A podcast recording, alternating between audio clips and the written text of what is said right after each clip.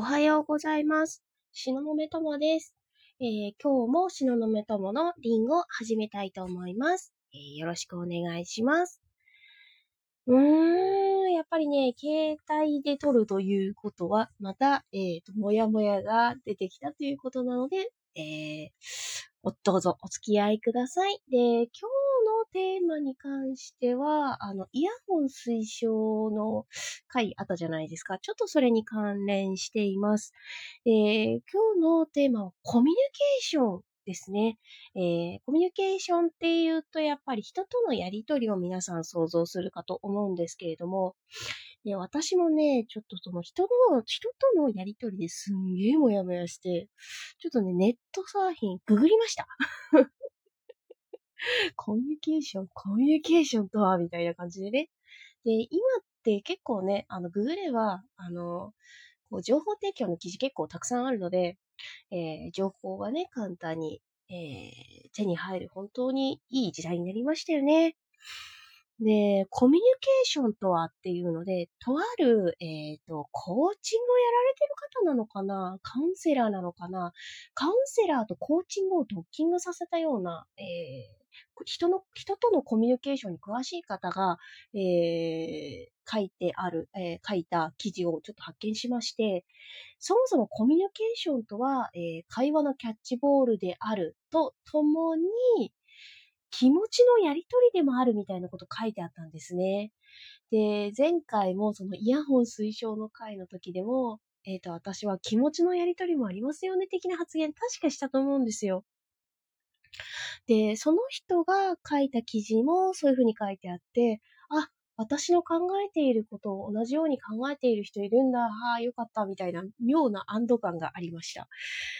でね、やっぱりそう思うと、コミュニケーションってやっぱり相手の気持ちを推し量るスキルも必要なんだなってすごく感じますね。確かに自分の気持ちを推し量る、えー自分の気持ちを伝えるっていうのも、あの必要ではあるんですけど、でも相手がいないとコミュニケーションって成立しないじゃないですか、そもそも。で、ね、じゃあ自分一人で語るっていうんであれば別にね、今はラジオだの、あの YouTube だの、いろいろこう、ね、自分のこう語りたいことをこう語ってネットに上げるツールたくさんあるんで、そっちでやったらいかがでしょうかって個人的に思うんですね。ちょっと嫌味。そうそうそうそう。結局だから相手がいるっていうこと、ことになってくると、相手の気持ちも推し量りつつ、自分の気持ちも伝えつつ、相手は何を考えているんだろうかっていうのも考えつつっていうバランスとても大切だよねっていうのは、ちょっと声に出し、大にして言いてえな、みたいな。なんかね、ちょっとね、今気持ち悪くなっちゃって、考えすぎて、まあ別にね、考えなくてもね、いいっちゃいいんでしょうけど、多分ね、これね、あの、うちの家族とか、普通の人だったらそこまで考えなくてもいいじゃないって言うと思うんですけど、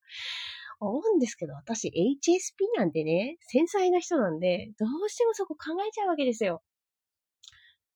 うん、で、別にね、そこは考えなくていいやつって、こう、ぶん投げてもいいんですけど、自分の気持ちをね、えっ、と、そうするとないがしろにしちゃう結果になりかねないなって思って、で、こうして放送してます。放送っていうか、収録してます。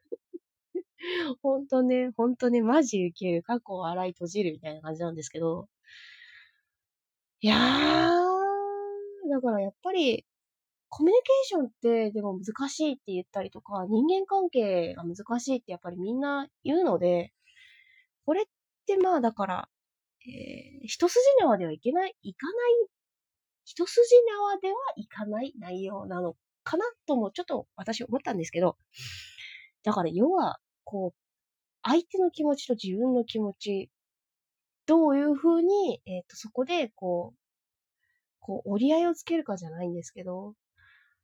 こう、そのや、き言葉だけでなく気持ちのやりとりでどういうふうに、こう、自分と相手とどういうふうに話をすればいいのか、みたいなところがあるので、どこかバランス力も問われるのかなって深く深く感じました。バランスってなってくるとね、結構、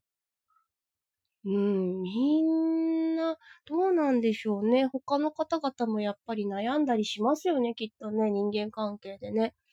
なんかあの、職場とかでの人間関係もね、あの、仕事が大変でも人間関係がうまくいっていれば、あの、仕事ってよく回るみたいな話とかで私聞いたことがあって、だからまあ逆を言えば、仕事は簡単でも人間関係最悪だと離職率が上がるみたいな、そういうなんかこう流れってあるじゃないですか。うーん、だからね、その、やっぱり学校の話になってくるとね、いじめとかで悩む子とかも結構いるっていう風に聞きますし、やっぱりだから人間としてね、生きていく上で、やっぱり、えー、他人と関わるって絶対避けられないじゃないですか。あの、社会の外に出て生きていくっていうのは不可能っていう話はね、いろんな人がしていて、もう、つまり社会の外に出ていくっていうことは、あの、誰もいない自然の中で一人生きていくっていう形になるじゃないですか。もう完全にサバイバルで、もう、そうなってくると、こう、人間としての安全が脅かされるわけじゃないですか。ね。で、最近なんかあの、息子の影響ってか、まあ、もともと多分きっと私危険生物みたいなの興味あったんだなっていうふうに思っていて、息子にもなんか危険生物の図鑑、これ面白いよって進めるくらいなんで、興味きっとあ、あったんだろうなってちょっと最近認識して、で、なんで危険生物の話したかっていうと、やっぱり自然そのものの場所に行くと、毒を持ってる生き物とか、あとは危険な生き物っていうのもいるわけで、なんだろう。人間一人で生きていくってなると、その危険な生物とも遭遇する確率かなり上がるわけじゃないですか。つまり命を脅かされるっていうわけなんで、やっぱりだから、人としての生存率を上げるためには、やっぱり社会の中に身を置いた方が、えっ、ー、と、生存率はかなりググッと上がるわけですよね。で、そうなってくると、他人と、こう、関わらざるを得ないっていう側面は絶対出てくるはずじゃないですか。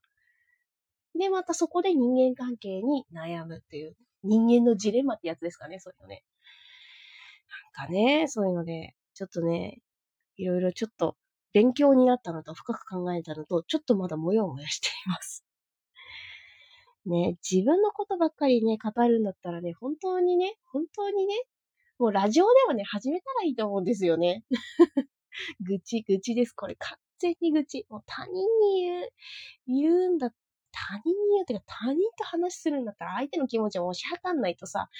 健康的なコミュニケーションできませんよね。できませんよね。できませんよね。はい。大切なことね、2回と言わず3回言いました。